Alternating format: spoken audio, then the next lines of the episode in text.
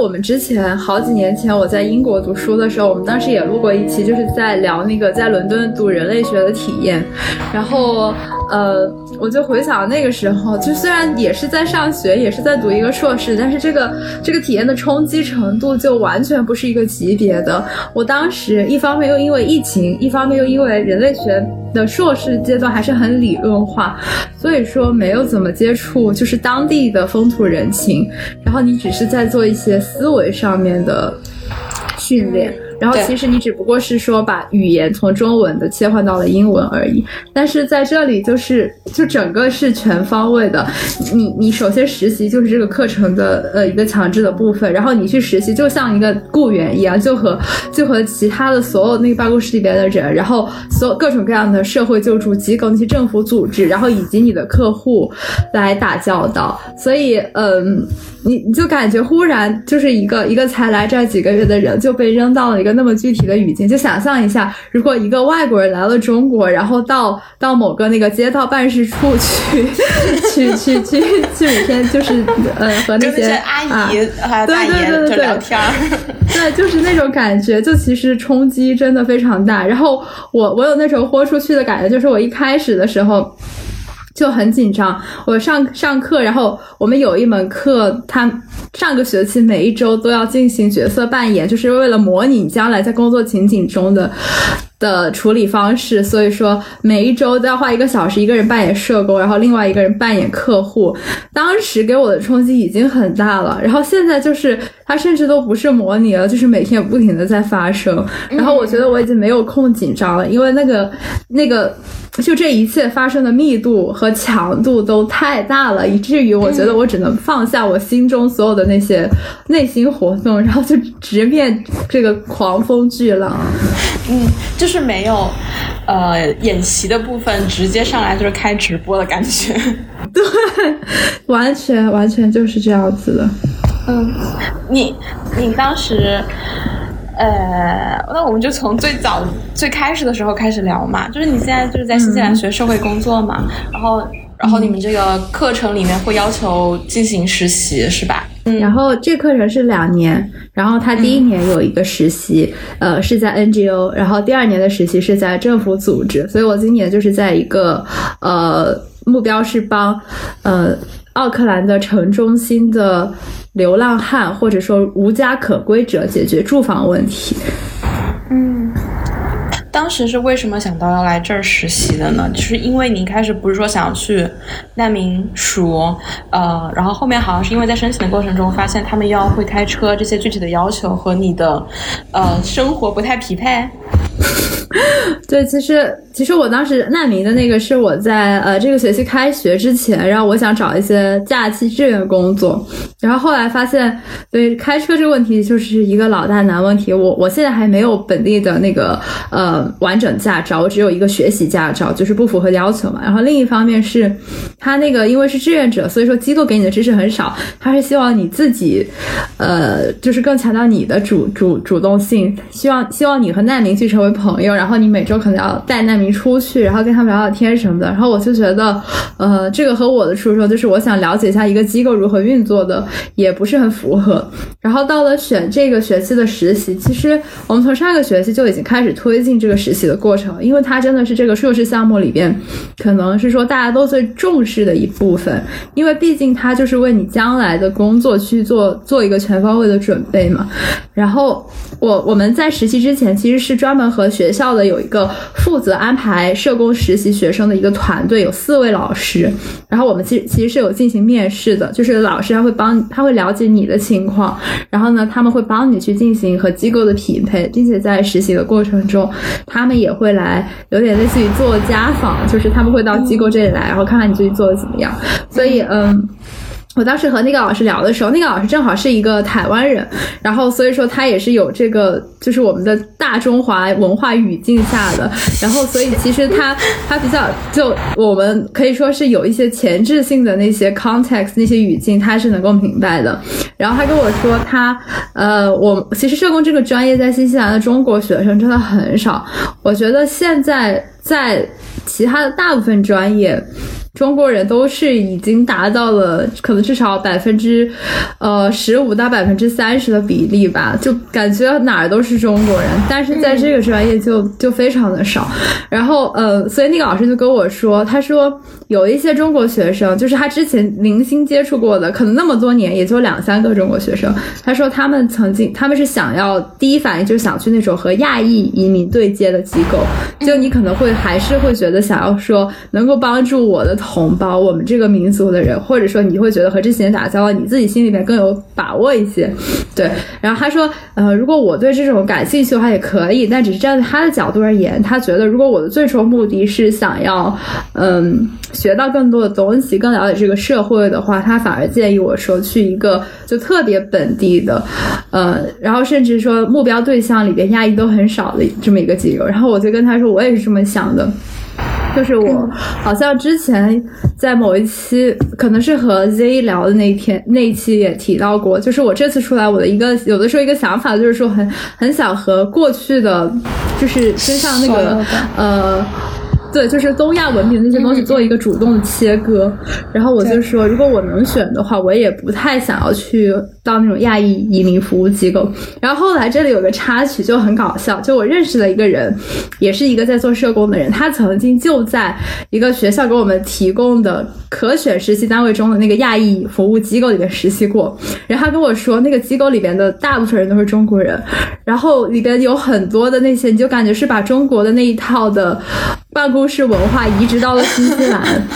就很恐怖。然后他跟我吐槽了很多，然后我就万般万般庆幸，我当时没有去选那么一个机构。然后总之。然后，然后，因为他们给我们列了很多个可选的机构，呃，然后我为什么选的这个是帮助无家可归者呢？因为，嗯，其实这个机构的英文名字叫 Housing First，就是住房第一。呃，他们的那个价值观就是说，住房是最基本的人权。所以，如果你能把这个问题解决了，我们才有一个基础去谈其他的各种问题。如果你不解决这个问题，其他问题都解决不了。这是他们的一个价值观。所以他们觉得，无论你这个人身上有各种各样的。的，呃，可能有，比如说犯罪前科呀，或者说有精神疾病啊等等，他们都觉得这些不足以成为这个人不配得到房子住的一个一个一个原因，所以他们就希望给所有的人都提供住房支持。然后我觉得，其实我心里边很赞同这个观点，因为，呃。又说到和 Z 录的那期，就是因为他不是一个建筑师嘛，然后我们之前就聊过，就是房子对一个人的身心健康的的影响，然后又因为我觉得我我觉得投球手和我应该都有很多体体会，就是我们在过去几年可能就是到处搬家，然后每到一个新的城市，你要去寻找一个住所，然后你要怎么样在这个新的空间里边安置下来，然后安置下来之后。你会觉得其实，呃，就是就是很多东西就改变了。当当你处于那个漂泊状态的时候，和一个至少在未来的一段可见时间内，你有个稳定住所的时候的心态是非常非常不一样的。所以，对，是的。虽然，对，就虽然我我没有成为过一个无家可归者，但是我在我心中，我就觉得住房是一个很基本的人权，所以我就我就我就选择了这个机构。然后另一方面也是，我觉得无家可归者。其实，在全球大部分国家都是一个还蛮严重的社会问题，但是在国内，可能前几年由于一些呃政策的原因，就是我们已经在主要城市的街上是看不到这些人了。其实我都不知道他们去哪里了。可能小的时候，有的时候你还能看到一些乞讨者等等，现在你不知道他们去哪了。但是我就觉得。我很想了解一下这些人的处境，然后后来也确实证明了，就是你和他们去打交道的时候，你反而是觉得你从你的客户身上也能学到很多很多很多有意义的东西。嗯。你你每次做选择的时候，都是会特别有意识的说，呃，在做选择之前，就特别有意识的说，哦，我有以下的某些诉求，比如说我要和我过去的东亚文化圈子，包括办公室文化圈子相脱离，然后我需要去了解当地文化，然后我有这些目的和诉求，然后我再看我的所所现在手上的所有的选择选项，看哪些选项可以满足我的目的吗？还是说你会也会带一点随机性的去选择呢？我觉得，嗯，就是你说的那些理性的思考肯定是有的，但最后你做决定那一刻其实很有随机性。就比如说，符合我这个要求的机构，其实也不止我现在的这一家，就其实还有另外一家，它也在奥克兰城中心，然后也是帮助这些无家可归者，甚至我现在这个机构和那个机构是在进行一个密切合作的。但我没有选那个机构，是因为我去看了这两家机构的网站，然后我觉得我现在这家机构的 UI 设计很好看。然 后就是这么这么随机，嗯，我觉得感觉就是我，因为因为就是每次大家在提及自己为什么来到一个地方的时候，那个故事啊，那个故事线就是过于完美了，以至于以至于我有时候就在想，我们的人生真的有那么完美的完美的因果设计吗？也可能是，就是你做了选择之后，你得够，你得说服自己，就是我是在做对的事情，所以你就不断的去给他填充理由，然后让自己不要去怀疑。我在具体聊这个机构之前，还有一个问题，就是，呃，因为这是一个社会福利组织嘛，就是给又是社会里面的一个弱势群体提供住房保障，完感觉完全是。就是呃，政府支持的一个组织，所以它的资金来源是来源于政府的税收吗？嗯他们的资金是两块，就是政府有给一部分，然后另一部分是宗教组织。就是呃，政府的话，新西兰有一个部门叫做呃，可以可以翻译成住房福利部吧，就是专门关注住房问题的。然后这个部门会直接给一些资金。然后，但是因为这其实本质是一个 NGO 组织，就是它不是说仰赖于政府的，所以嗯，我不清楚具体的比例啊，但我觉得可能更大部分的资金反而是来。来源于它背后的这个一个一个教会组织，然后这个教会组织就是，哎。哦，好的，没事。嗯，就是这个教会组织，它也是创立我现在在这个机构的，就是是他推动的这个机构的创立。零八年的时候，但其实教会的历史还挺悠久的，就是十九世纪中期就来到奥克兰。然后，因我也稍微做了一下功课，因为其实我对基督教的了解也不是很充分。然后，它这个 church 的名字叫做 Methodist Church，就是翻译成中国好像叫呃卫理会。嗯，所以因为我经经常看到基督教不同的教宗，就是有各个各个不同的教派的名字。然后我其实对这个卫理会不是很了解。然后我搜了一下，发现就是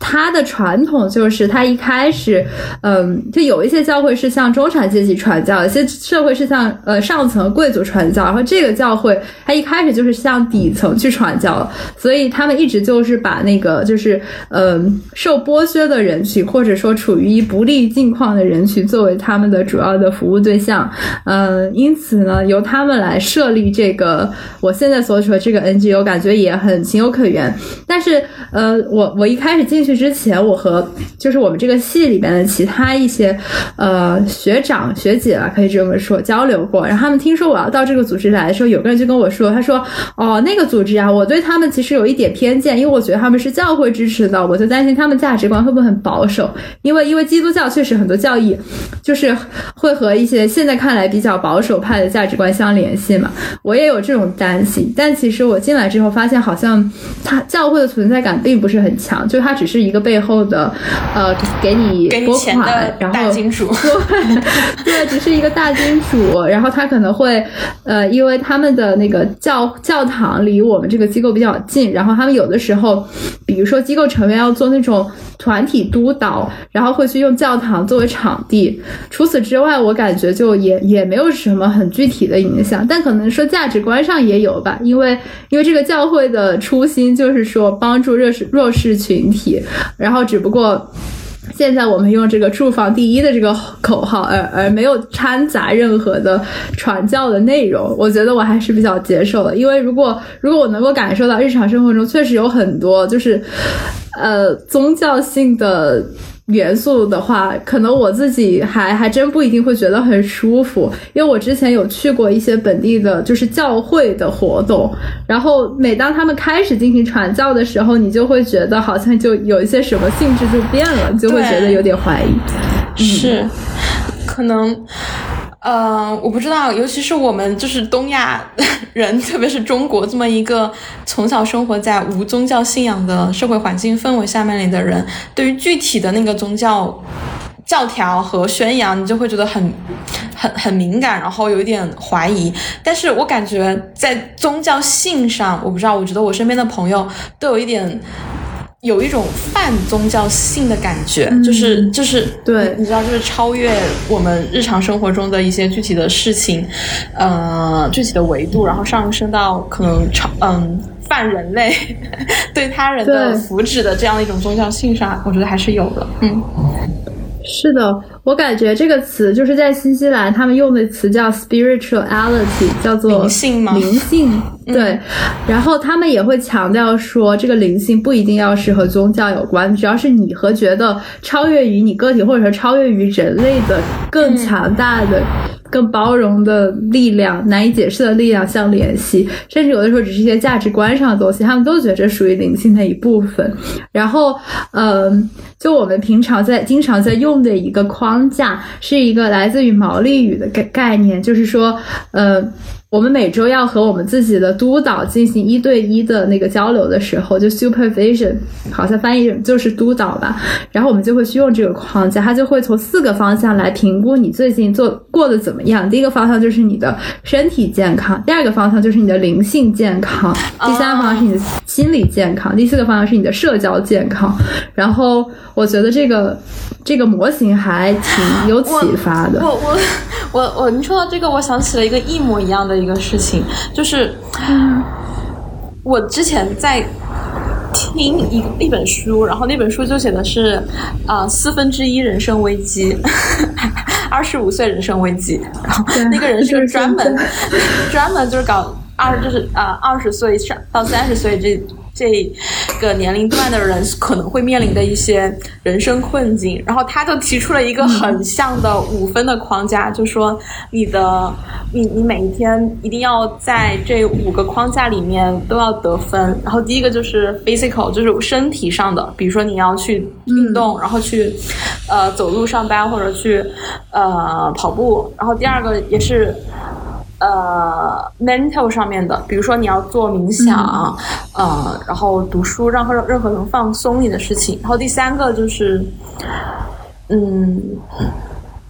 第三四个我有点忘了，但是第五个我很震惊，也是 spirituality，就感觉他呃感感觉一个是。他们对于你人生的评判维度特别的丰富，就你的欲望层次，你人生的欲望层次不仅仅是说你工作做的怎么样，你学习学的怎么样，而是从身体、心灵到你的灵性各个层面都去，呃，帮助你说你你都可以在这上面去得分，然后你每得一分，你的人生就是更变会变得更加丰富和充实。然后第二个就是，居然都会有灵性这个层面，嗯，我也有，就是。我感觉，因为我们在国内就是不提这个框架，然后反而我们想说的时候，我们会觉得不知道用一个什么概念去承载它。但其实大家都有这个需求。然后前段时间不是有一些那种，就说年轻人到寺庙里边去做志愿，然后说什么沉沉迷算命什么的。我觉得其实都是这个体现。嗯，是。就是这种超越具体的事物的一种泛宗教感，或者说一种灵性的感、灵性的感受。嗯，对，因为感觉这个世界上还是有很多东西是我们目前无法去解释的。然后，如果说你没有一个用用一个超自然的东西，就是这个灵性的这个概念去去装装载它的话，你可能就会觉得很无力或者很困惑。然后难以解释，然后解释了就会难，你就会觉得很迷惑嘛。嗯嗯嗯，是的。然后就是新西兰他们这儿不是强调双文化，就是把土著毛利的文化很很在乎嘛。然后毛利人他们本身那个宗教就是那种泛神论的，所以说他们会觉得。你可能和天空、大地、土壤，然后风云什么的都会有连接。然后我就觉得，就是，嗯，所以，所以其实我好像之前没有提过，就是我们我们在就整个这个 social services，就是社会福利组织这个职业领域之内都很强调毛利文化嘛。然后我们每天可能上班第一件事情就是大家要用一个呃要唱一起唱一首毛利歌，然后来开启这一天。然后那个歌词的内容通常都是就和这种泛神论的东西相连接的。就比如说你歌里面可能唱的说是呃我们感谢从东边刮来的风，从西边刮来的风，然后就是说各方向的风，然后指引着我们的精神，然后朝向更纯洁的、更更高高的地方飞去。就是他那个歌词就就这种感觉。然后还有什么感谢我们脚下的土地，然后感谢我们头顶天空，然后每天就是唱这么一首歌，然后还要就是念一段用毛利语念一段这样的导词，内容也是差不多的，来开启这一天。然后如果你要开一个会。就是非常职业的那种会，就比如说你去参加一个面试，然后面试的面试官也会先唱一首歌，然后念一段导词来开启，然后面试结束的时候，他也会再唱一首歌，再念一个导词来结束。天呐！然后我我觉得很神奇，对，这真的，这这这真的有点难以想象了，对。对，而且我现在这个机构每周三的早晨，就是我们可以去加入另外一个机构，他们规模比我们更大一些，然后他们有一个专门的很大的一个唱歌的大厅，然后我上周就去了一下，就是每周三早上，因为平常我们是在自己的办公室里面唱歌，然后周三你就可以去加入他们到那个更大的大厅里面去，然后那里可能就有可能有四五十个人，然后他们唱歌的时候还要分声部，然后还有很多人在弹吉他什么的，就专门花四十分钟就是唱。好多好多首歌，嗯嗯嗯，我我不禁我就是你知道，就是我们老中人开始幻想这种场景的时候，只能想起就是大家开始在那唱国歌。的这种场景，你知道，就是很难很难有什么其他替代性的场景可以帮助我去想象你所身身处其境的环境了。但你这么一说，我觉得唱国歌确实也可以作为一个怎么说呢，戒欲吧。就是我们我们我们为什么要把唱国歌作为中小学的一个日常仪式中很重要一部分？就是因为我们也希望通过唱国歌培养什么集体荣誉感、对家国的归属感等等，然后也是有这个目的性的。但是，只不过可能，可能，可能你的体会就是，你会觉得，因为，因为那个，那个，那个过程就是有点太形式化、太统一、太流于形式了。而，而这个过程就是，可能歌词的内容本身它也比较的，就比较治愈。然后，另外是大家，呃，你看到每个人唱歌的时候脸上都带着笑容，然后有很多人他们会自发的，就是带一些乐器过来加入，你就会觉得很和谐，嗯。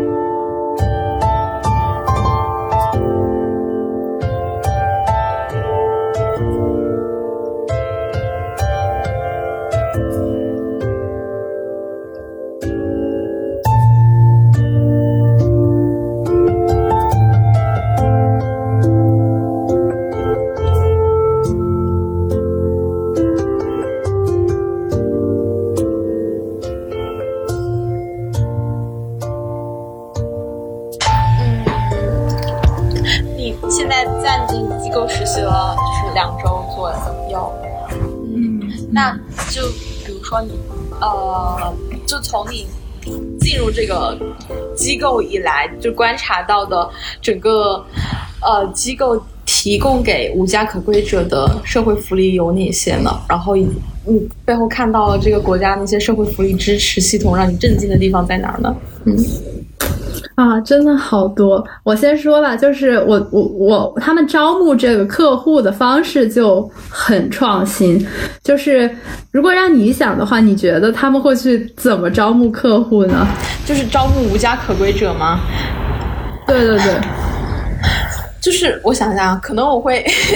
先去想想他们出没在哪儿吧，然后找一些能够抵抵达他们出没地点的地方，比如他们平时在哪儿睡觉，公园里嘛，嗯，火车站，呃，地铁站，然后想想这是他们出没的地点吧，然后再想想你触达他们的途径，比如，嗯，先看一看有没有这个里面有没有朋。这个在这个机构里面是不是还已经有一些人了？然后他们是不是有朋友就是无家可归者？呃，然后又比如中国最经常发现的什么贴传单呀、发传发广告啊这种之类的，嗯。无家可归者应该不上网吧，所以他们应该也不会使用什么 TikTok、Instagram，然后再去会吗？嗯，我觉得也也分人，也分人。有些人他可能有手机，可能会容易一些，但确实大部分人他还真的是没有电子设备。嗯。我我等一下，你让我先穷尽一下我的想象，然后我再想想，就是我们老中老中互联网人、前互联网人的那种想法和新西兰、新西兰、新西兰这种呃 NGO 的做法有什么区别啊？嗯，我刚说的是提点，然后触达的途径嘛，还有什么呢？可能就做个网站，比如说他们要上网搜索的时候，大概知道说这个官网上大概能找到这个官网，然后我们提供的福利。嗯，呃，然后这个网站上面可能还有一些过往的案例 和你们在我们这儿得到的什么帮助。呃，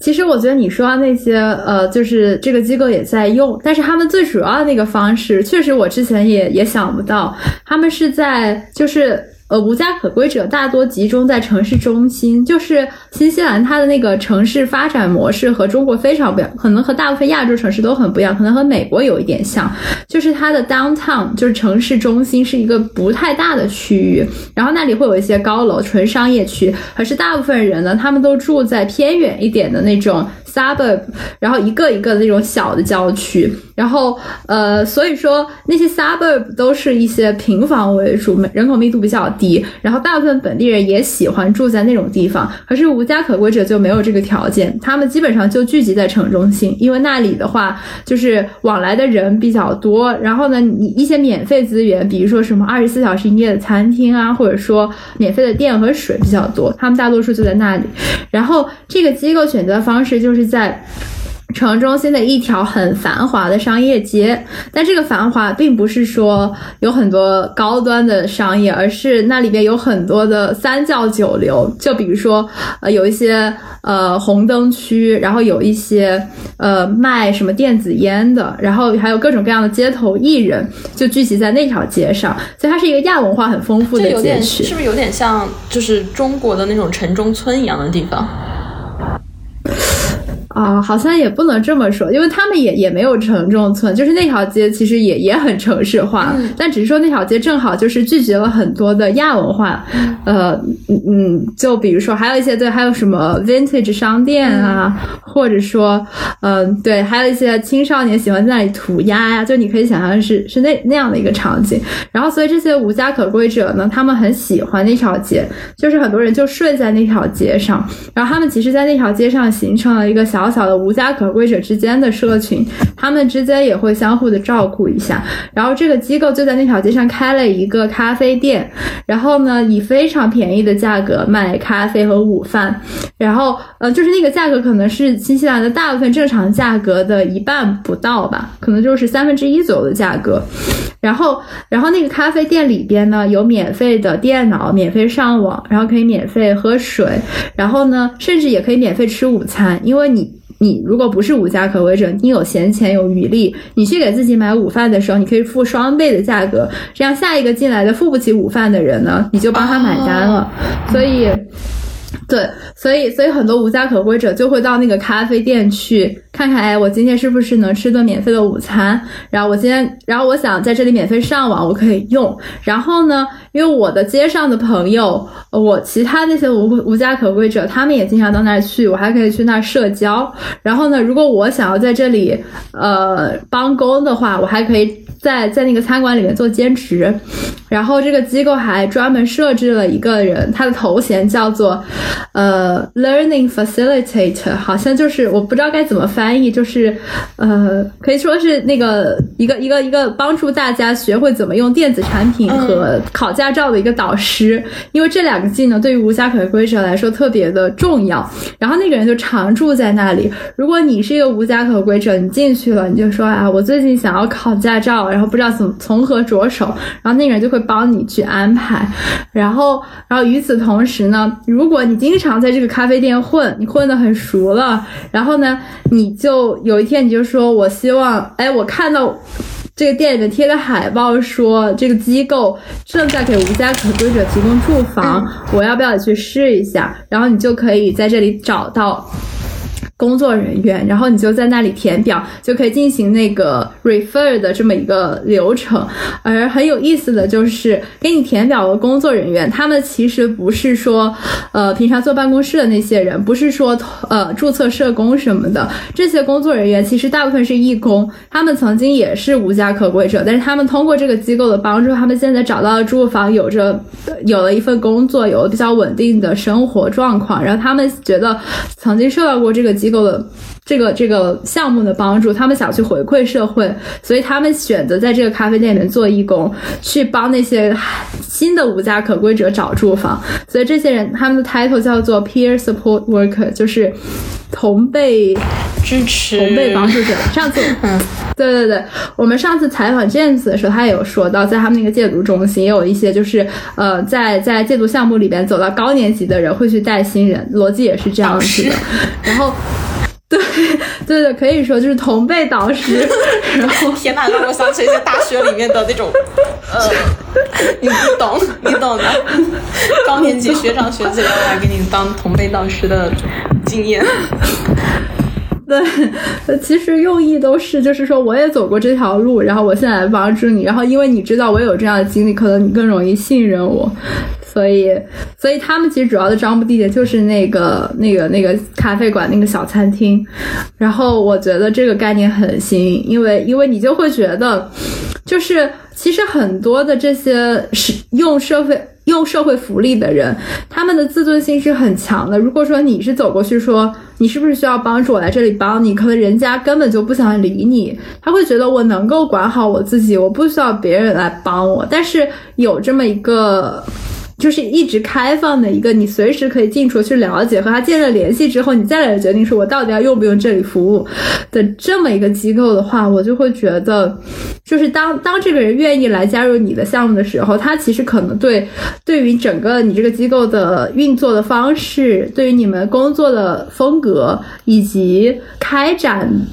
就和他接触的人是些什么样的人，他都有一个大概的了解了，然后我就会觉得他可能粘着在你这个项目上，他的参与度就会高很多。然后同时你也会，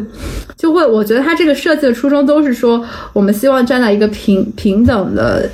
一个出发点去招募你，是我们就在这里，随时欢迎你来，而不是说我们到处去找有没有人今天可以把他招进来。就是我觉得逻辑还挺不一样的。嗯，就是他通过一个具体的选址以及日常生活中提供的服务，比如说吃午餐、喝咖啡，然后慢慢的去建立一个很长期的信任关系。然后在这种信任关系的过程中，呃，当你有了这个需求，然后你可以来找我们，而且又毕竟这个需求。它可能是一个可能会挫伤你自尊心的一件事情，所以它可以让那个呃寻找帮助的门槛变得非常的低。嗯，因为因为你平时就已经就建立了很好的信任关系了，然后很相信这个组织。嗯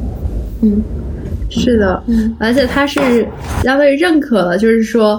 呃，无家可归者他们也有自己的社区，我们是认可他这个社区的文化的存在的。然后，然后我们虽然目标是帮你找了住房，但我们并不希望拆散这个社区，所以这个咖啡店也成了那个当地的无家可归者他们自己会经常聚会的地方。然后，嗯。对，而且包括像我们这些工作人员和他们的界限，有的时候也，也就是你会觉得没有那么分明。我上周，呃，上上周我第一次去这个咖啡馆，就是他们机构的人会给我们这些新加入的人做一个介绍嘛。然后我们在咖啡馆里面转了一圈之后，然后当时就有就有一桌就是呃那些经常过来光顾的无家可归者，然后他们可能也是看到我们这些人是些新面孔，然后就在那里说，哎，要不要来和我们一起吃午饭？然后当时我们。就说我们可能要先到楼上的办公室去干一些事情，他们说没事没事，等你们下来了就就坐到我们这桌来吧。就是整个那个氛围，就是大家之间都很平等。哎，嗯。因为毕竟你在说这些的时候，你要你要想象说，可能我们的听众和我一样，是并没有设身处地的去看到这个场景的人。然后我们在我们的日常生活中也很难想象，呃，这样一个具体的环境。那像这样一个环境里面，这个社区会很乱吗？呃，因为。他们就会经常去嘛，然后在那儿嗯聚会什么的。然后你会发现他们在那儿聚会就是干什么呢？呃，以及来这儿的无家可归者，他们大概是什么样子的呢？嗯，其实那个那个咖啡馆并不是说非常大，能能摆下的桌子大概也就五六张吧，一张能坐个五五个人左右，所以说呃里边没有特别的嘈杂，嗯，但是呢，肯定和那些就是比较的怎么说呢，符合中产阶级品味的那种咖啡馆的风格还是很不一样的，就是它里边。呃的装潢肯定没有那么的精致，对，但是我个人觉得，就是你进去之后会有一种很很温暖的感觉，因为里边总是有很多的人，就是他要么就是可能坐的接近百分之八十的人，要么就是最少我进去看也是坐了一半的人。然后就感觉总是很热闹，哎，可能有点像就是那个那个交通茶馆那种感觉，我就是重庆的一个那种老茶馆。我想我我你一说我就想到什么海南的老爸茶，就是两块钱买一杯冰红茶，可以在那儿坐一下午，和重庆的那种嗯呃老茶重庆成都的老茶馆那种感觉。对对，就有点像那个，但其实比那种还要干净很多，就是因为因为因为我感觉。可能那些无家可归者经常来这里，其实工作人员和他们也会聊天嘛，其实会给他们讲一些，呃。就是那个那个场所的一些规矩，我知道有个例子，就是这是另外一个故事了。就是最近新西兰的一个很大的一个新闻机构叫做 Staff，就是 S T U F F，就是事情那个单词。那个 Staff 他们做了一个纪录片，就是专门讲我说的那条亚文化街区，然后嗯，专门在那里就是是采每一个采访一个街区上的 icon 人物，然后每一个人给他拍一个十十分钟的短纪录片，然后。拍这个纪录片的记者曾经也是一个无家可归者，他以前也住在那个街区，他也经常到那个咖啡馆去，并且他也了解我们这个机构的存在。然后，嗯，有一集呢，就是这个记者在讲说，他呢因为经常去那个咖啡馆，然后呢，他说他形容自己非常的 naughty，非常淘气。然后他没有讲他具体干了什么，但是可能他干了一些不太好的事情。我理解说他可能是，呃，白天就睡在那咖啡馆门口，然后因为。顾客可能看到有一个流浪汉睡在门口，然后就不愿意进来。然后呢，然后呢，就工作人员呢就很生气，然后可能是跟他劝过，然后他当时呢也不是很合作。最后呢，工作人员就没有办法，就给他就报警了。然后呢，警察就给他下了一个驱逐令，就是说你几个月之内你不能够再在这个咖啡馆街区附近活动。然后，所以我觉得这个例子就是说，其实他们也是有规矩的。如果说你在这里乱来，呃。肯定肯定是会有人来干涉的，所以。我觉得人身安全问题倒是不用担心，并且我我当时去那个咖啡馆，就是呃有工作人员给我们介绍的时候，他们也讲到了，就是他们所有的员工都要先进行这么一套呃有关安全的培训，然后如果说你遇到了什么冲突的话，然后你有一些各种各样的应急预案，然后那个词叫做 de-escalation，就是降级，就是冲突降级培训。对，所以说，嗯，其实你你在那个咖啡馆的时候就。至少，嗯，至少会有三到四个工作人员在场，然后我，然后以及还有，就是大部分人还是比较识时务的嘛。如果说真的发生了冲突的话，危险的情况有一些应急预案嘛。然后，嗯，然后另外就是，其实可能我很理解，就是来自于中国那个语境里边，我们对于那些有过，呃，犯罪前科的人的偏见是非常深的。然后以及我们对于那些有用毒经历的人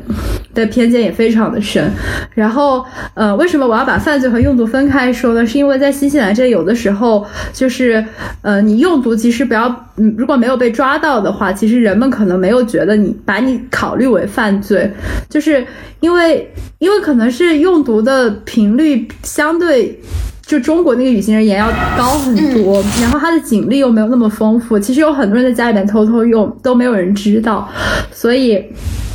所以其实你可能认识一些人，然后他们就告诉你啊，我朋友朋友我们在用毒，然后你听到这个人用毒，然后你可能不会把他就定义为一个犯罪分子，然后脑大家脑中的犯罪分子可能是说呃抢劫呀，然后有些什么暴力行为啊、偷东西啊这种才算，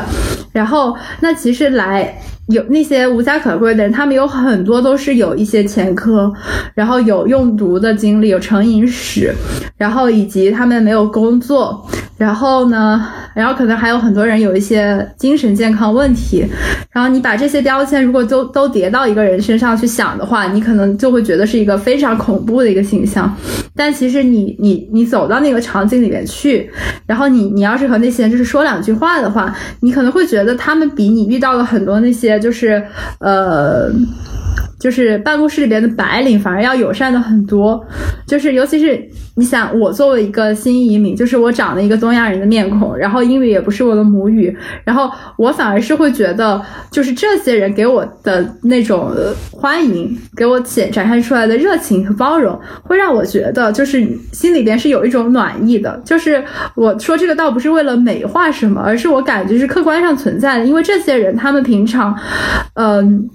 他们遭受过非常多的歧视，然后所以说呢，我觉得他们在心中反而是比其他的一些就是社会特权等级更高的人，嗯，去看人的时候，他们身上的那些偏见和标签是要少很多的。所以你走到他们的空间里去，其实你被欢迎的概率是远远大于被他们排挤或者说感受到可能被他们伤害的可能性的。嗯嗯呃。我在听的过程中产生了有一些嗯想法和有一些呃问题，呃，一个想法是，嗯嗯，就你刚说最后一段的时候，我其实很很很触动吧，嗯，就是呃，首先我在想，比如说你作为一个亚裔，然后又是一个女生，然后看起来非常的年轻，然后去到那么一个场景的时候，可能可能本身在某种。文化语境上来说，你也是属于这个社会里面的一种弱势。对我想说的那个弱势，对，不不是说的是就是嗯，可能什么社会资本上的弱势，就是嗯，您懂的这种弱势。所以当你你用你的这种弱势身份去接触另外一些弱势群体的时候，反而会获得更多，也获得一些尊重，或者说获得一些理解。嗯呃，这种弱势身份反而可能会帮助你更好的去接近他们，因为你们。可能会感同身受哦，我不知道，这只是我的一个个人的一个猜测和想法。我刚刚听到的时候，嗯，因因为我在想，如如果我是一个社会里面的弱势群体，然后一个社会里面非常在我看来非活非活得活得非常幸运的人，然后他告诉我说他想来帮助我，我其实会起很大的戒备心吧，对。对对对对，然后会不不由自主的感受到他身上的一些优越感。但是如果你告诉我说你可能也是曾经也是一些弱势群体，然后呃，我会更愿意为你打开我的心扉一点。嗯，然后第二个是呃，所以这个咖啡馆，第二个问题是这个咖啡馆它。嗯，像普通的居民就可能就不会进来喝咖啡，是吧？它就是一个，主要是留呃无家可归者所居住的一个，嗯，所生活的一个场景。然后你们平时一个月会在这儿招收多少客户呢？呃，其实我觉得也没有说就是普通的上班族啊什么的，或者就是过路的人就不会进来。就是，嗯，其实有的时候你可以从衣着上大概能判断嘛，因为无家可归者他由于客观条件的限制，他们不好洗衣服，所以他们的衣服可能就比较脏，然后。然后，所以你去看，如果你想要去分辨的话，你能够，你大概率是能够看出来谁是住在街上的人，谁就是有自己的住所。那其实那个咖啡店里边，我感觉也不全都是无家可归者，有为什么呢？一方面是因为我觉得本地人他们其实，呃。就很很多人，他们心中的偏见程度会，我我我我觉得说的直白一点，就是我们东亚人的偏见程度在全世界范围内都是很深的，但但是在新西兰这边可能嗯相对要小一些，所以对他们而言，这可能就是一个卖便宜午饭的咖啡馆。然后因为它真的卖的很便宜，而现在新西兰的物价又非常的高。然后如果我是一个普通上班族的话，说实话，我也会挺愿意就是在这里买便宜午饭的，因为也不是只有流浪汉才能买便宜午饭，就是大家都可以。用廉价的廉价的价格，然后去买到很实惠、好吃的午饭，因为他们大厨真的挺会做饭的。那个大厨他也是有一颗想要帮助他人的心，所以他在这个咖啡馆干了很多很多年，应该是一个西班牙人。然后。呃，我就会觉得你你其实没有觉得说，因为我是我们的工作之一是要通过这个咖啡馆去帮助流浪汉，所以我们就只欢迎流浪汉进来。我觉得反而是大家也更欢迎各式各样的人都来到这里。其实那个咖啡馆的名字叫做 Merge，就是融合，它就是有了这样的一个寓意。嗯，然后关于就是能够招到多少的人，我好像还不是很确定。但是每周就是我们所在那个办公室，他们会开一个，呃，就是嗯管理层会议来讨论上周呃走过了这个 refer process 的人。然后我上次去开那个会的时候呢，是一共有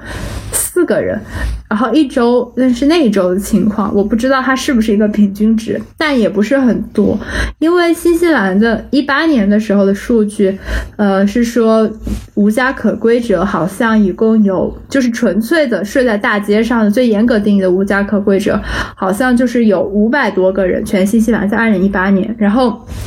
今天我不知道这个数字的变化有多大，但其实从绝对数量来说，并不是非常的多。然后呢，而且这些人里边，就是他也真的并不是每一个人都想要去获得住房。有一些人他可能在目前的这个阶段，他就是觉得睡大街对他来说是他觉得最舒服的选项。所以，所以其实你每周的新客户没有那么多，这对我们来说其实是一件好事，因为就是我们能提供的住房是有限的，所以很多人进来之后，他都要在那个等待名单上等很久，所以。人太多了，可能也招架不过来。嗯嗯嗯，理解。嗯，呃，就这一部分，我们就刚刚在讲的是怎么去招客户嘛。嗯，那比如说招到一个客户之后呢，你们会怎么提供帮助呢？嗯，其实你招进来之后就会被分配到一个社工，然后这个社工呢就会成为你在这个机构的主要联络人，然后他呢会。你会有他的电话号码、邮件，但是这些都是工作电话号码和邮件哈。就是机构也是希望，呃，社工能够把个人和工作、个人生活和工作分开的。所以我也很震惊，就是我我只进去实习的第一天，他们就给我发了一个电脑、一个手机，然后，然后，呃，对，然后你你就会有你社工的联系方式，然后呢，你有什么需求，你可以跟他说。然后与此同时呢，社工是每周或者说至少每两周，根据客户自己的意愿吧，或者定期。的定期的去家访，然后会和你约个时间，然后和你聊天交流一下 你最近的状况。你是哪儿家访呀？嗯，街道也可以是他们的家。街访 就是就是你就就。对，街坊，就是你，反正是和他约一个时间，就你们两个一对一的交流交流。然后社工主要是想知道你上周过得怎么样，然后你有什么地方是需要我们的支持的，然后你接下来有什么打算？就是目标是一个很重要的东西，就是大家经常会强调说你要和你的客户呃定期的去讨论目标，因为他们会觉得目标才能够驱动你去把。把任务完成，然后还有一些客户，嗯。他们在等待名单上面可能等了几个月，然后现在有房子空出来了，然后社工就会帮他们去呃签合同，呃也不是说帮他们签合同，就是陪他们去签合同。然后因为很多人他可能很多年都没有去签过合同了，就这些无家可归者，有些已经在街上睡了十几年了，然后对他们来说这整个一系列流程都非常的陌生，所以有一个人去帮他们走这些流程，陪着他，对他们来说还挺重要的。然后我们能够帮他们提供的房子呢？是和一个我们的合作机构签约的，就是这个合作机构也是由我说的那个教教会组织来支持的。然后，嗯，就教会组织在背后的金主。然后呢，在明面上面的话，他们的两块工工作，一块就是我们，一块就是呃那个。房产管理公司，然后那个房产管理公司，它其实是一个，呃，带有商业性质的公司。他们自己手，呃，就是手头有一些房产，然后与此同时，他们还会去帮别人承承担一个中介的这么一个角色。就比如说，我是一个私人的，呃，那个房主，然后我有一些房子，我想要找一个中介来帮我管理，然后这个公司也会去干这样的事情。然后他们还在运营着一些商业性质的养老院等等，所以他们是有盈利的。然后他们的盈利一方面会会会反哺我们这个社工组织，另一方面的话，呃，他们他们本身把房子提供给我们也是就是不盈利的，就是大家其实都是一家嘛，所以说我们的客户的房子都是他们旗下的。那那也就是说，不是说我们直接在商业。呃的开放市场上帮他们找房子，而是通过内部的这个渠道。所以说呢，能给他们提供房子的，就是他们能够受到的歧视相对就会少一些吧。因为说实话，在奥克兰找房子挺难的。就我刚来的时候，为了找房子，我当时真的是心力交瘁，我提提交了四十多份文件，证明我是一个好人。然后你就可想而知，如果是他们要到开放市场上找房子，几乎就是不可能的事情。所以说，社工就会去帮他们，我们会和那个。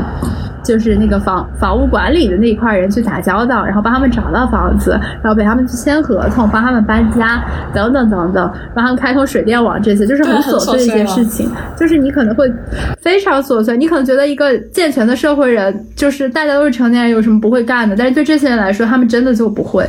然后，嗯，这是第二步的工作。然后等等他们住进新房子之后，你还是会每周的继续去和他们进行家访，那个时候真的是家访了。然后，嗯，因为因为其实这些人他们由于各种各样的原因，其实他们在。很多政府组织里边都是挂过号的，就是各种机构都知道他们的存在，所以其实不只是我们在支持他，呃，可能他还有别的一些什么医疗社工啊，或者说有那个呃惩教所，就比如说他们有犯罪前科的人，可能会有那个惩教所的警官，呃，会跟他们联系等等等等。那我们相对于其他的支持性组织的特点，就是说我们的核心目标是帮他们保住这个房子的租约，然后。虽然说我们。是我们是和内部机构签合同，给他们提供房子，但内部机构也是有规矩的。如果你在一个房子里面太乱来，你也是会被驱赶出去的。以前也有过这样的客户，就是他可能你屡次跟他警告过，他也不放在心上，最后由于他违反了约定多少次，不得不我们只能把他又啊就是终止合同，他可能又要回去睡大街。但是我们的初衷就是说，我们希望尽可能的让他们能保住房子。那可以做些什么呢？比如说，让他们呃保持房子的一个基本的清洁，因为。呃，就是房中介公司的人会定期过来看，嗯，评估你的清洁程度。因为很多人他以前睡在街上，他也不知道怎么去收拾一个房子，这些技能也是需要培养的。然后你要保告诉他怎么保持清洁，然后你可能要告诉他，就是说，呃，你不能够让你的朋友过来过夜啊，就是这些很很琐碎的。还有就是说，你不能在房子里面吸毒。然后，因为因为。那个中介公司的人也会定期过来做那个毒品含量检查，就是他们会用一个小纸条在墙上刷一下，然后送拿去送检。然后如果说你在这个房间里面吸过毒的话，可能就会留下痕迹。然后，嗯，所以你可能还要帮助他们，你可能要帮助他们连接一些，就是像 James 以前工作过那个戒毒所那种服务，等等等等。对，总之核心目的是希望他们能够保住这个房子。然后与此同时，就如果他们希望找到工作，我们也可以帮他。就我刚刚。说那个咖啡馆，他们那里就有很多的兼职的机会。你可以在咖啡馆里边，就你无论是说你做咖啡、你帮工做饭，还是说你做清洁服务员，这些是一方面。另一方面，他们会经常举办一些社区社区活动吧，就比如说，呃。举办一个什么慈善晚宴，然后就是因为因为我们也接受私人的捐款嘛，然后那些私人的金主就会过来吃饭，然后呢，这些义工通常也就是无家可归者会给他们去做饭，然后你也可以参加这种活动里边，然后然后那个咖啡馆他们旗下还有一个很神奇的盈利性的一个小公司，是呃。是一个搬家和清洁公司，为什么是干这两件事情呢？因为我们的客户他们经常需要搬家，也经常需要做清洁，然后所以说，如果说你自己有余力的话，如果你你就是我们的客户之一，然后你有余力，你说我我也愿意去干这个，你就可以去帮其他的客户去做清洁和搬家，然后这个也是有收入的。而且我特别欣赏他们的一个理念，就是说这个搬家和清洁公司所有的合同都是合约工，就是不是一个固定的。时长就不是说我每每周哪几天一定要去上班，他们就说，因为很多这些我们的客户很久没有上过班了，他们一听我一定要哪几天哪几天什么时间到岗，他们就根本不想干了。所以你一定要把这个门槛放低一些，然后才让他们觉得干这个工作不是一个很难的事情，他们心理压力没有那么大，他们才更有可能干得下去。我我呃。嗯，首先想问一下，你现在有带多少个客户啊？你有帮助一个客户成功的走完这些流程吗？就入住之前的这些流程？嗯，其实作为就是实习实习的这么一个身份，学校这边是有规定，就是说我们不可以去单独的接客户的。所以我其实是在帮其他的社工，帮他们去去跟客户对接。然后我目前比较深度的接触的，呃，这两周以来是有一个，然后这个客户他就是有犯罪史，然后我们是跟着他去见过他的保释官，就是他现在其实是在保释期，然后我们是跟他保释官去见过面，然后呢，然后下周我们可能还要回。陪他去法庭，然后由于他现在是不能够随意的，就是离开特定范围活动，他是带着那种电子脚镣之类的东西，所以他不能够出去买东西。我们每周还会给他去送食物，嗯，主要就是这一个人。你现在有帮他找到房子之类的吗？嗯，这个人是有房子的，他有房子，而且是蛮久了啊，嗯。但是他的问题主要是就是他的犯罪问题，就是他其实之前那些罪名有有很多项，但都不是很严重的，主要就是在商店里面偷东西。其实我们大部分客户就最常见的罪名就是在商店里偷东西。然后，嗯，就是我我上上周五去参加了一个法庭，那个法庭的名字叫做“新的开始”，就翻译成中文就叫“新的开始法庭”。它是一个专门为无家可归者设立的特别法庭，就是由一个法官。来运营，然后那个法官他在十年前他自己设立了这个法庭，因为他他觉得通过他自己的在法法庭上的实践经验，他发现很多的无家可归者，他们来来回回就是那几项罪名，然后他忽然就意识到，就说这些会不会是为什么他们总是干这些？会不会有可能是因为他们真的不得不去干这些？然后他就带着这样的想法，他就设了这个法庭，然后他就希望，呃，那些被。被起诉的比较轻的罪名的无家可归者，可以在这个法庭上得到更多的支持，而不是批判。所以我当时在那个法庭上大受震撼，因为那个法官。他真的就像是他们的一个呃导师一样的角色，每一个上庭的人，他都是说，他那个法官都会说，我很高兴今天来了，然后然后就说很感谢你抽出时间来上庭，然后我也看，他说我和你的社工交流了，我和你的保释官交流了，你上一周做的真的非常的不错，然后我们也很欣喜能看到你的进步，就那个法官就一点也不像一个法官，然后像一个老师和家长，就是最 对，就是就是那种感觉。然后他最后给你提供的那个呃，就是判决方案。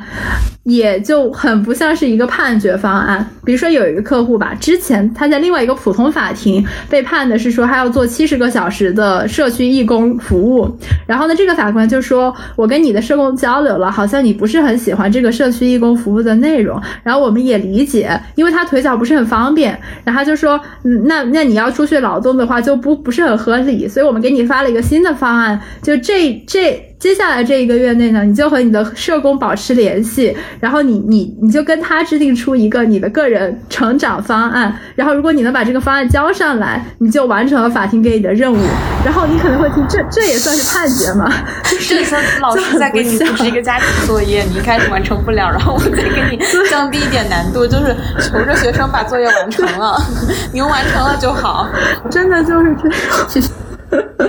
真的就是这种感觉。然后我们现在接手的，我刚刚提到这个客户也是，他有一些各种各样的比较轻的罪名，然后。他的那个保释官呢，就很希望他能够好好表现，然后他下周上庭的时候呢，嗯，法官就能够把他的电子脚镣给去了。就是他的保保释官其实不是法庭系统的，保释官是另外一个部门，叫做 corrections，就翻译成中国可能叫惩教部。呃，就是所有的呃监狱呀，然后还有什么社区义务劳动啊、保释，这些都是由他们这个部门来处理的。然后那个保释官也有点像一个社工，他每周也会和他见面，但是。是呢，那个保释官是会评估他的内容，并且呈交给法官的。然后法官在做决定的时候，会很严肃的去参考保释官提供的信息。然后我们上周见面的时候，保释官就说：“你这周好好表现的话，我下周就给你交一个申请表。我就希望法官能把你的电子脚镣去了。”然后为什么他要这么说呢？是因为我们这个客户他是一个在。在我刚刚说那个亚文化街区上很受欢迎的一个社交花蝴蝶，就是他有很多的朋友在那里。然后他说，自从他带了电电子脚镣之后，他就觉得他的心理健康受到了很大的影响。然后他很想去和那些人再见面，然后他也很想再回到那个咖啡店去做志愿，但都不行了。然后。他说他上一次违反了脚电子脚镣的规定报警了，是因为他说他他他那个牙痛的不行，然后他想去买止痛的东西，可是可是因为他带着电电子脚镣，他必须要先给保释官申请，他才能合法出门。可那时候已经很晚了，他就实在忍不了了，他就他就自己就擅自去买了。所以保释官听了之后也觉得，虽然你违反了这个电子小的规定，但是我们觉得可以理解，呃，因此呢，他也会希望法官能够理解。所以我们现在在做的内容就是我们我们说你要有什么需要你就跟我们讲，我们帮你买过来送给你。我们都希望你不要再违反这个规定了，这样下周你就能够彻底解放。我我都因为真的很像学校，就是。对啊，就是成教所嘛，就 corrections 这个这个就很像学校。嗯，我听起来真的很震惊，因为我我好多场景。包括做家政服务，都让我无数次想起我我我是在中国使用某些商业租房软件的过程，但是一想到你们是免费的在为无家可归者提供这些服务，就是我就是感到天呐，这是什么资本主义的天堂？不能这么说，太政治不正确了。我们读者，我们我们听众应该听到的是资本主义这么混乱，居然有这么多人没有房子住。然后 你好懂，你好，马上就懂了一些正确的宣传套路。嗯，我呃，这你刚是在介绍一些，就是你们的这个工作。内容嘛，然后你在做这些可能会有一些琐碎的工作的时候，你的感受是怎样的呢？就是你会感受到愉悦和成就感吗？还是说也会感受到某一些痛苦和不耐烦？对，就是就是说到底，我觉得它依然是一份工作嘛。就是你你的这个心态是怎么样子？你的感受是什么样子呢？在做这种工作的时候，嗯。嗯，我觉得我现在说的话可能就是带有着一些就是不客观的因素，因为我才来这两个星期嘛，并且我也不是他们的正式雇员，所以我其实承担的义务和责任没有那么多。然后我拿到我也没有拿薪水，就我们这个实习是不给钱的。就这个事情，其实是我听上去觉得很不道德。然后其实我们的本地同学他们也觉得很不道德，嗯。然后我们的最终目标是让社工的实习可以有钱拿，但是这是另另外的话，就是我我的意思就是说，我的位置和一个普通的雇员可能还是不太一样。但是，呃，我现在感受的话，就是还是正面的要远远大于负面的内容。就是我一开始很大的怀疑是说，我们我们跟客户打交道的时候，很多时候在做的一些是极其琐碎的事情，就比如说你去你去给他买陪他去超市买东西，或者说你陪他去办驾照，然后你会觉得这个东西。需要什么样的专业知识才能干吗？是不是谁都能干呢？然后我其实和我的督导也聊过这个问题，就是我们实习是有要求，每周你一定要和一个注册社工作为你的督导去进行一对一的一小时的谈话，然后来来讲你在工作阶段的反思和困惑。嗯，然后我就谈到了这个问题，然后呢，其实他就跟我说，他说你觉得他他就反问我说，那你觉得是不是谁都能做这个事情？然后我想了想，我觉得也不是，就是呃，因为因为有很多你觉得是很日常的东西，但如果说你没有受过训练，你不知道，呃。就怎么说呢？你你的心中就我们我们就讲，比如说偏见这个事情吧。如果你没有接受过一些一些训练，然后你你可能察觉不到你的偏见。然后如果你察觉到你的偏见，你也不知道如何去处理你的偏见。而实际上，如果你带着偏见和一个人交往的话，会很很大程度上影响你和他的关系，也有很大程度上影响你们能不能共同达到一个目标。然后我觉得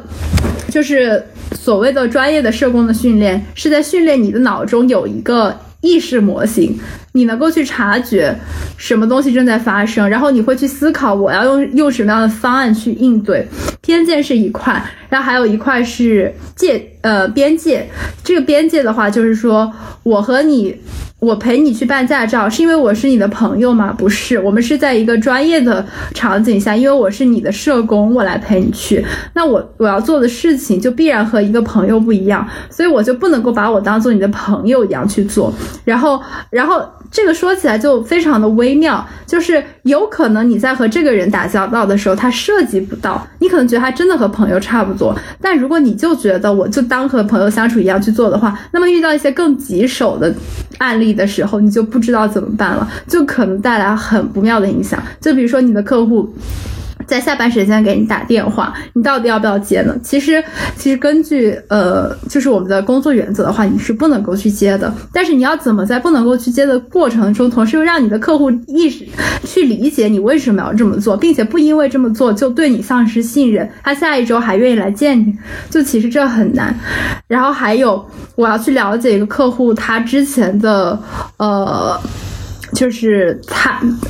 怎么说呢？我就是要了解一个客户吧，我肯定要问他很多问题。那如果说这个人是一个我在社交场合遇到的朋友，我可能就是我想问什么就问，也不会想那么多。但其实有些问题是你不能问，或者是有些问题是你不能用特定的方式问。呃，由于是你就可以想象像心理咨询师吧，就很多人那些心理咨询怀疑论者也会觉得，就是说和人聊天就能改变什么吗？其实肯定不是，就是。表面上看来是谈话，其实它背后是有结构的、有技能的。可是那些东西如果没有经过训练的人的话，他甚至可能他看也看不出来。我觉得这就是就这类职业的一个就是容易被公众误解的部分吧。就是他表面上看起来好像是谁都能干，其实不是。然后。我跟我的督导谈了有一个例子，我说，比如说办驾照这个事情，我说，我说我我一开始在想这里边能够蕴含什么理论嘛？后来我忽然就想到，我们学过一个，非常学过一个理论框架，叫做呃 strength based theory，就是基于人的长处。呃，或者说基于人的优势去看问题，然后这个 strength-based theory 它的逻辑就是相信每个人都有能够解决自己问题的潜能，而我们作为社工也好，咨询师也好，我们要做的是帮他们去挖掘，有点像那个呃人生教练，对，然后。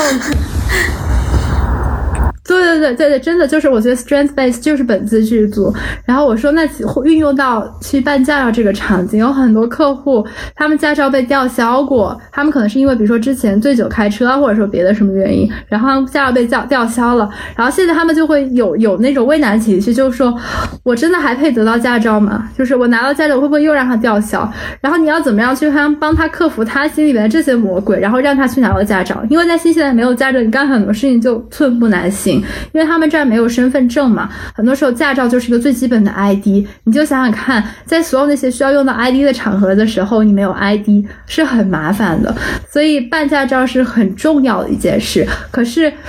你就是要想办法去引导客户，然后让他们相信自己是配拿到驾照的，要相信他们自己是能拿到驾照的，然后陪他们走完这个流程。就。你是那么分析的话，其实发现它还真的不是很简单。因为，比如说我自己吧，我现在要办驾照，然后我觉得开车很难，然后我就会觉得，我也希望有个人能够来鼓励我说，你也是配拿到驾照就好了。就是还真的不是三言两语，你跟朋友就说啊，大家都能拿到驾照，你也能拿到驾照，就是没没有这么简单。嗯，就是这一块是我在工作中，我觉得是我一直在思考的一个很有挑战性的问题，就是你怎么能够体现出你这个职业的专业性，然后，然后，然后另一块就是。嗯，就是对，这是我对我们工作琐碎性的回应。然后另一块是我对这个工作的消耗性的一个一一些想法，就是你接触的人，客观上来说，他们都是很消耗心理能量的，就是哪怕他们不是一些有着各种各样的。复杂的问题的人，呃，如果你每天就是只是纯社交，你和七八个人打交道，你也会觉得很疲惫。而这个工作是你不仅和他们打交道，你还要去。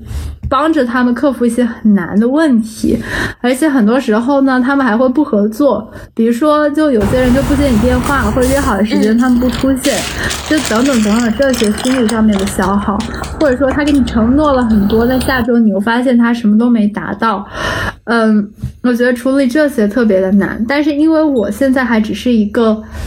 学生嘛，我要承担的就不是那么多，就现在轮不到我操心。然后我现在就只是一个观察者的身份，然后但是我观察到就有很多社工，他们就是，嗯。真的干得很累，所以辞职率就很高。然后你可能会进一步就会想到说，那我作为一个家内从业者，我能做些什么来避免自己陷入到这个境地呢？这就体现出来了自我关爱以及督导的重要性吧。我还是很感谢这个职业，就是他们把自我关爱放到一个很重要的位置，就是就不停的人们就在跟我说，如果你自己得不到好的休息，如果你没有把自己照顾好的话，其实你谁也帮不了。我觉得这个脑回路就很关键，很关键，也是我之前在。在国内干媒体行业的时候，我觉得就是也很我我现在想来，我觉得大家很需要，就媒体行行业的从业者其实也很需要这样的一个脑回路的训练，就是但是大家好像没有那个意识，所以当时我们那一期谈到我当时实习的时候的很多的压力和困惑，我觉得其实本本可以是可以避免的，现在回来就想回想起来觉得很唏嘘。就是大家太没有把自己关爱自己放到一个足够重要的位置。嗯，你说本可以避免是说，如果以你现在对于正确做事方式的理解的话，然后再让你回到你当时实习你嗯、呃、的过程中，你你自己承受的压力和心理负担，你觉得到底应该怎么做呢？因为我想就是这个就是就嗯啊，大概比如说。比我们小个两三岁的人，他可能也在实习，然后他可能也会遇到同样的问题。那你觉得应该怎么去正确的自我关爱呢？嗯，我觉得首先就是，呃，我我就从我现在的这个学到的知识里面借鉴出来吧。第一点就是我们去实习之前呢，要。写好一个自我关爱方案，然后那个方案就回应到我们开始说的那个什么身体健康、精神健康，就那四块。然后你可以去写出，就是说有哪些迹象、哪些事情发生，意味着你这方面的健康已经已经亮起了红灯。然后你就把这些事情列出来，然后你可能每天下班的时候，你去回忆一下，今天有没有任何报警的东西。然后如果有的话。然后你可以再列出来你，你你拥有的哪些支持性的力量。然后其实难的时候是可能你觉得自己没有支持性的力量，所以我觉得，如果说你觉得自己还没有准备好的话，就不要勉强自己去做一些你还做不到的事情。嗯，我，但这么说可能有点理想主义啊，就是我觉得并不是每个人都能够干这些，呃，和弱势群体打交道的行业的。就是有的时候你可能尝试了之后，发现自己真的做不到。你可能是一个过于敏感的人，你可能是一个，呃，过于容易和他人共情的人，你可能是一个自我消耗本身就特别强，没有多余的能量去分给别人的人，就是没有关系嘛。你可能是这就是实习的意义嘛。你试了之后发现自己不合适，那你可能真的要思考一下，那我接下来的职业选择要去怎么做。但是如果说你在开始之前，你没有想说我要，你没有训练自己说我我要去识别哪些是危险信号的话，那么可能你最后走完了之后，你你得到了一个很不好的体验。但是你可能归结为说是我不够努力，或者说是我哪里没有做好等等。所以我觉得有必要在最开始的时候就。让自己学会去觉察，然后还有一点是，但是这个在很多职业上我知道也是奢侈，即使在这边也是，就是一个督导角色的存在，就是，嗯、因为因为在这里你要成为注册社工是有要求的，就是硬性的要求，你必须要经过每周的督导，要走完这个流程，在实习的过程中，如果说有这么一个角色，我觉得是最好的，即使他在其他职业中可能没有硬性的规定，不知道能不能够说你自己通过自己的交际嘛，去寻找到这样的一个角色。嗯，就包括我之前待过的那些岗位，我其实觉得很多人他们也是愿意去，呃，扶植和关爱新人的，只是说没有像说督导那么那么正式。但如果你能告诉他，就说我们，对对对，就是中国的岗位吧，就是你如果说。我觉得大家可能在工作中都遇到过那种很关爱自己、给了自己很多支持的前辈。然后我觉得像这种角色的话，你可能你就跟他说，我们能不能够定期的去约一些 one on one 的聊天，然后我说我可能我我初来乍到，有很多的困惑，然后我希望有一个人能够和我交流，然后帮我，呃，给我给我一些建议，我会觉得对自己有很有帮助，就是去去去做这么一个主动。制造这种可能性的人，如果说对方愿意同意的话，有这么一个条件，我觉得会对个人就各方面，无论是你职业技能上的成长，还是你对你个人身心的保护，都非常的重要。就我现在每周，就是我在实习的机构内，我有一个我自己的呃导师，他不是一个注册社工，所以说我在机构外还有一个注册社工作为我的督导。然后呢，我每周都和他们就是进行反馈，然后在那个。安全的空间内，我可以去讲我的一些困惑和担忧。然后我觉得经过交流之后，很多东西说出来，它就被排解了。而且由于对方是比你更有经验的，又是在这个行业的人，你就会觉得他们的聆听本身就是一种巨大的支持。然后我我就觉得，如果大家能够在自己的行业也找到一个这样的角色，会会非常的有帮助。我觉得，但我在就是听你讲这过程中产生了一个疑问啊，就是。因为中国是没有督导这么一个，在商业公司里面是没有督导这么一个职业的。我们可能会说，你有你的上级，然后你的上级很多很大程度上是会给你派 KPI 或者说派 OKR 的那个人，所以你跟他的关系更多的好像是他你们两个要共同的去达成一个目标，就是他会给你分配一个目标，然后你在面对他的时候就会很下意识的去产生我要完成你给我完成，我要完成你给我的任务的那种感受，你很难像。我要面对，我要和我的督导。那么我和我的督督导是共同去解决一个问题。但是在我在公司里面面对上级的时候，我我就是会很容易产生一种面对老师的感受，就是面对老师，我好像不应该去展示说我不能完成这件事情的脆弱的那一面。我我我不应该说我最近状态不太好，我可能不太行，呃，而是我应该告诉你说我是可以并且有能力完成这件事情的。所以。我，呃，所以我就会在想。在一个商业公司里面，这种督导性质的，大家共同去做一件事情的关系，是真的可能会产生的吗？像咨询师，嗯，像心理咨询师以及职业教练这些，你都会觉得你们两个可能是在共同的解决一个问题。你可以给他分享你的脆弱和你的困惑，但是当上级出现在你面前的时候，好像你就成为了一个执行者的身份了。对我，我，我就刚刚听你讲话讲这段时候，就产生了这种，这真的是可能的。疑惑吗？对我，我觉得就是当大家还没有督导的时候，你就会觉得这是一个好事儿。可是我们做不到。但，嗯，我我觉得换一个角度来想，就是，嗯，有没有可能是说？如果上级愿意主动的去创造这么一个空间，和他的下属去，去去听他下属谈他遇到的困难，会不会长期来看，其实是反而有利于推进他们的 KPI 指标的？就如果下下属什么都憋着，然后最后他憋到爆发了，然后可能就辞职，或者跟你闹掰了，或者说他就不干了。然后就是如果我们没有在呃负面情绪还很小的时候就尝试去解决它，最后就是不是只能不可收拾？然后但是。但是我觉得，就是这种长期主义的思想，其实是道理上大家都觉得是对，但实际上大家很不愿意去实践，因为因为他要花很多额外的精力。但是，但是只是我的个人观点哈，就是我会觉得长期来看的话。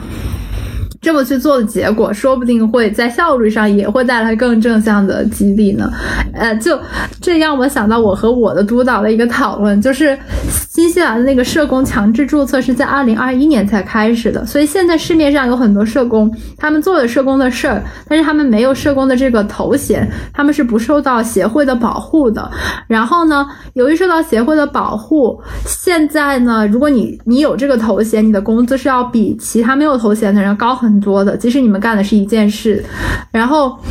我就跟我的督导说，我感觉很讽刺，然后他就说他也觉得很讽刺，他觉得很多公司去招那些没有社头衔的人进来干社工的事儿，是因为他们比较便宜。但他觉得，如果你招的是一个有注册头衔，也就是说他经受过一定训练的人，那么你培养他的成本其实是会低很多的。就长远长远来看，可能你工资在他身上投入的还要低一些。但是大家就是可能人要要让大家去做长线思考。本身就很难，就是大家大部分时候还是在着眼于短期利益，就是看这个人便宜，我们就先招他，然后，呃，老板就会觉得这个下属听话，从不抱怨，我就喜欢他。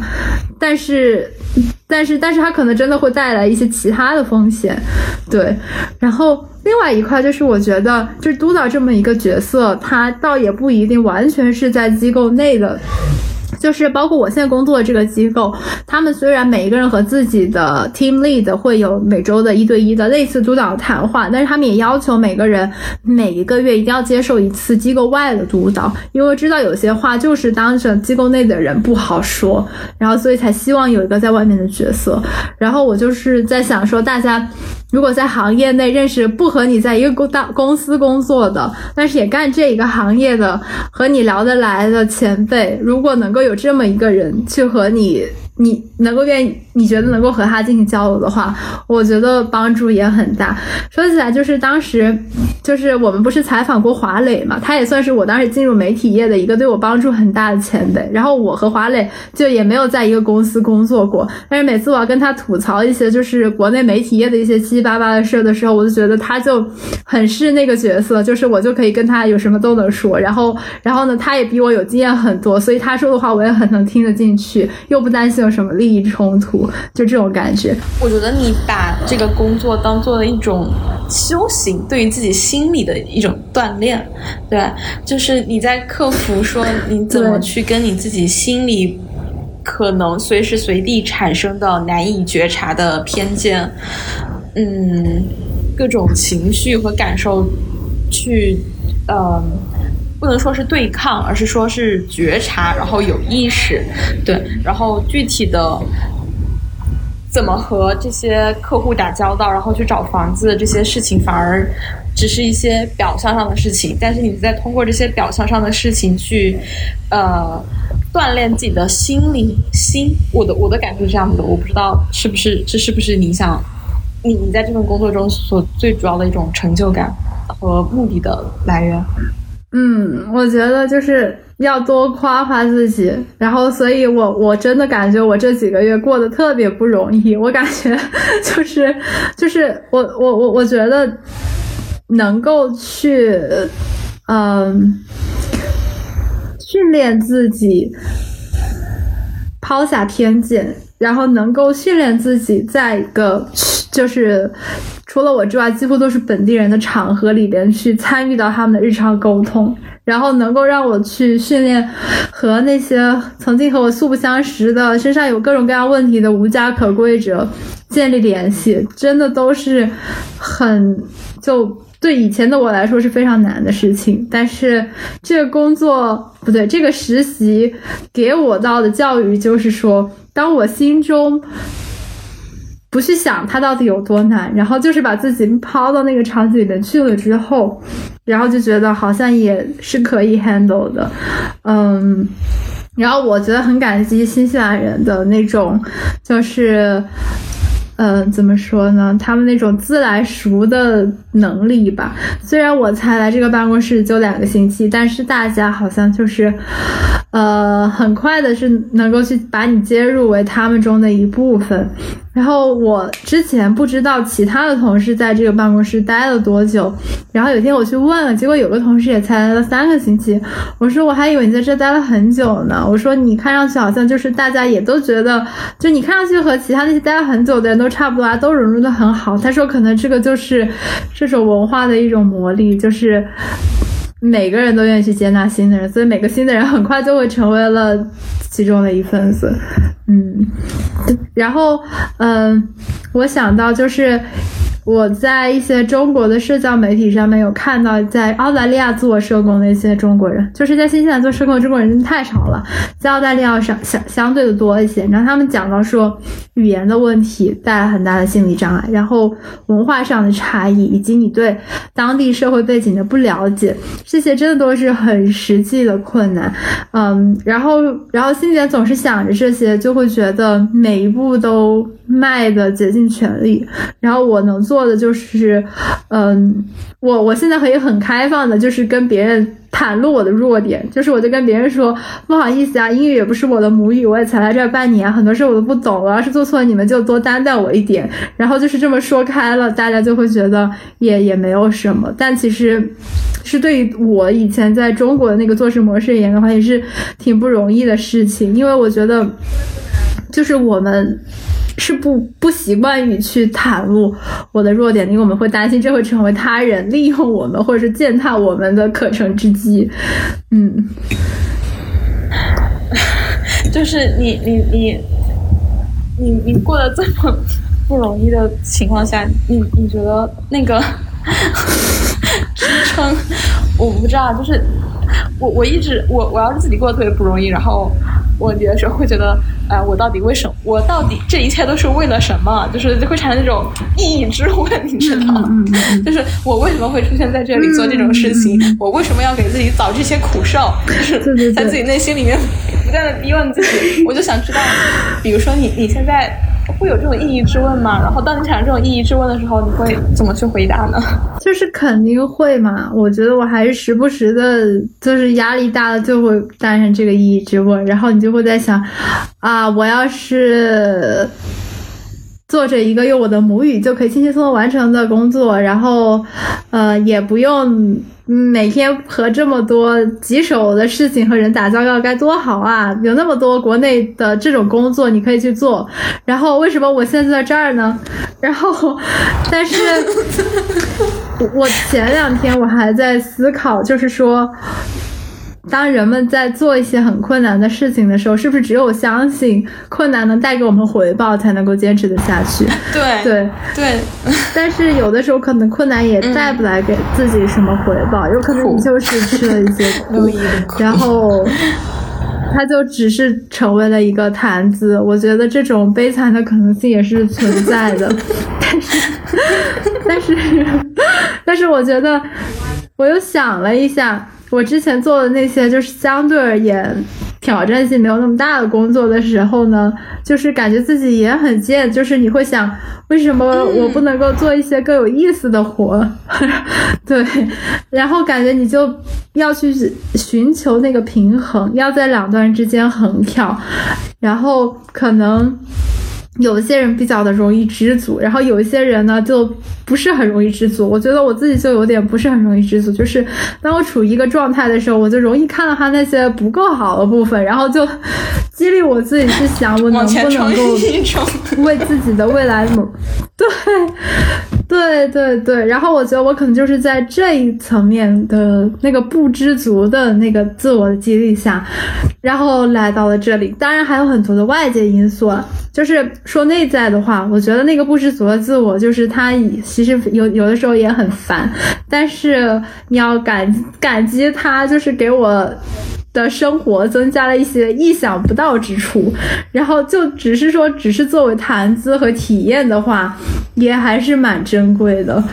嗯，对我只能去这么想了。我也经常经历这种意义之问，就是这一切的苦真的有必要吗？以及它真的是值得的吗？这么多苦难，它的目的到底是什么？嗯，我经历了这些苦难之后，它到底会给我带来什么？我也是前几天在想这个问题，然后你刚刚说就是那个不知足，我感觉我身上也是，我感觉我们身上都有同样的那个特征，就是嗯，Hamilton 那个音乐剧里面有一有一个歌叫做 You Are Never Satisfied，我不知道你记不记得，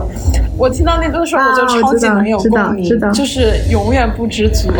但是这个不知足，感觉又并不是出于一些呃物质上面的考虑，只是就是就是也不说物质上面考虑，就是不不仅仅是出于一些别人会觉得应该去追什么事情。我觉得我自己不知足的地那个点是，嗯对于很超越性的事情永远不知足。那个对那个不知足是这样。很难被获得理解。嗯，然后每当我我我自己就是觉得啊，我为什么要出现在这儿做这么棘手的事情？我我我轻轻松松躺着不也挺好的吗？嗯这种想法的时候，我就在想，就是我现在获得的这些压力，那它就是因为我曾经有过一个不知足的想法，然后它让我。他他带领我来到了这儿，然后我现在获得这些压力，就是因为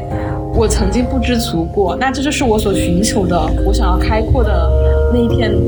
天地。嗯，所以我就必须得把它开阔出来，嗯然后我才能够去解决当时我不知足的那个那个问题。对，然后反正我最近也就这么想，然后就就是就是会慢慢慢慢心情稍微平复一点。嗯，对，而且有时候我会问自己，那在我真的就是躺的那个心态的时候，我我觉得自己快乐吗？然后你你又你又真的回想过你曾经躺的的的的时段，你就觉得好像也不是想象中那么美好，所以。在在这样的一些拉扯之中，你才能够去更进一步的认识自己。嗯，我觉得就是可能对于，啊，虽然这是认虽然认识自己是一个人生课题，但是可能对于二十出头的时候，尤其是你要决定自己的职业选择的时候，它是一个更加更加重要的议题。然后我觉得，在我们每次挣扎的时候，就说明这个议题又被浮上了水面，又是一个我们去拷问自我、进行反思的一个好的契机吧。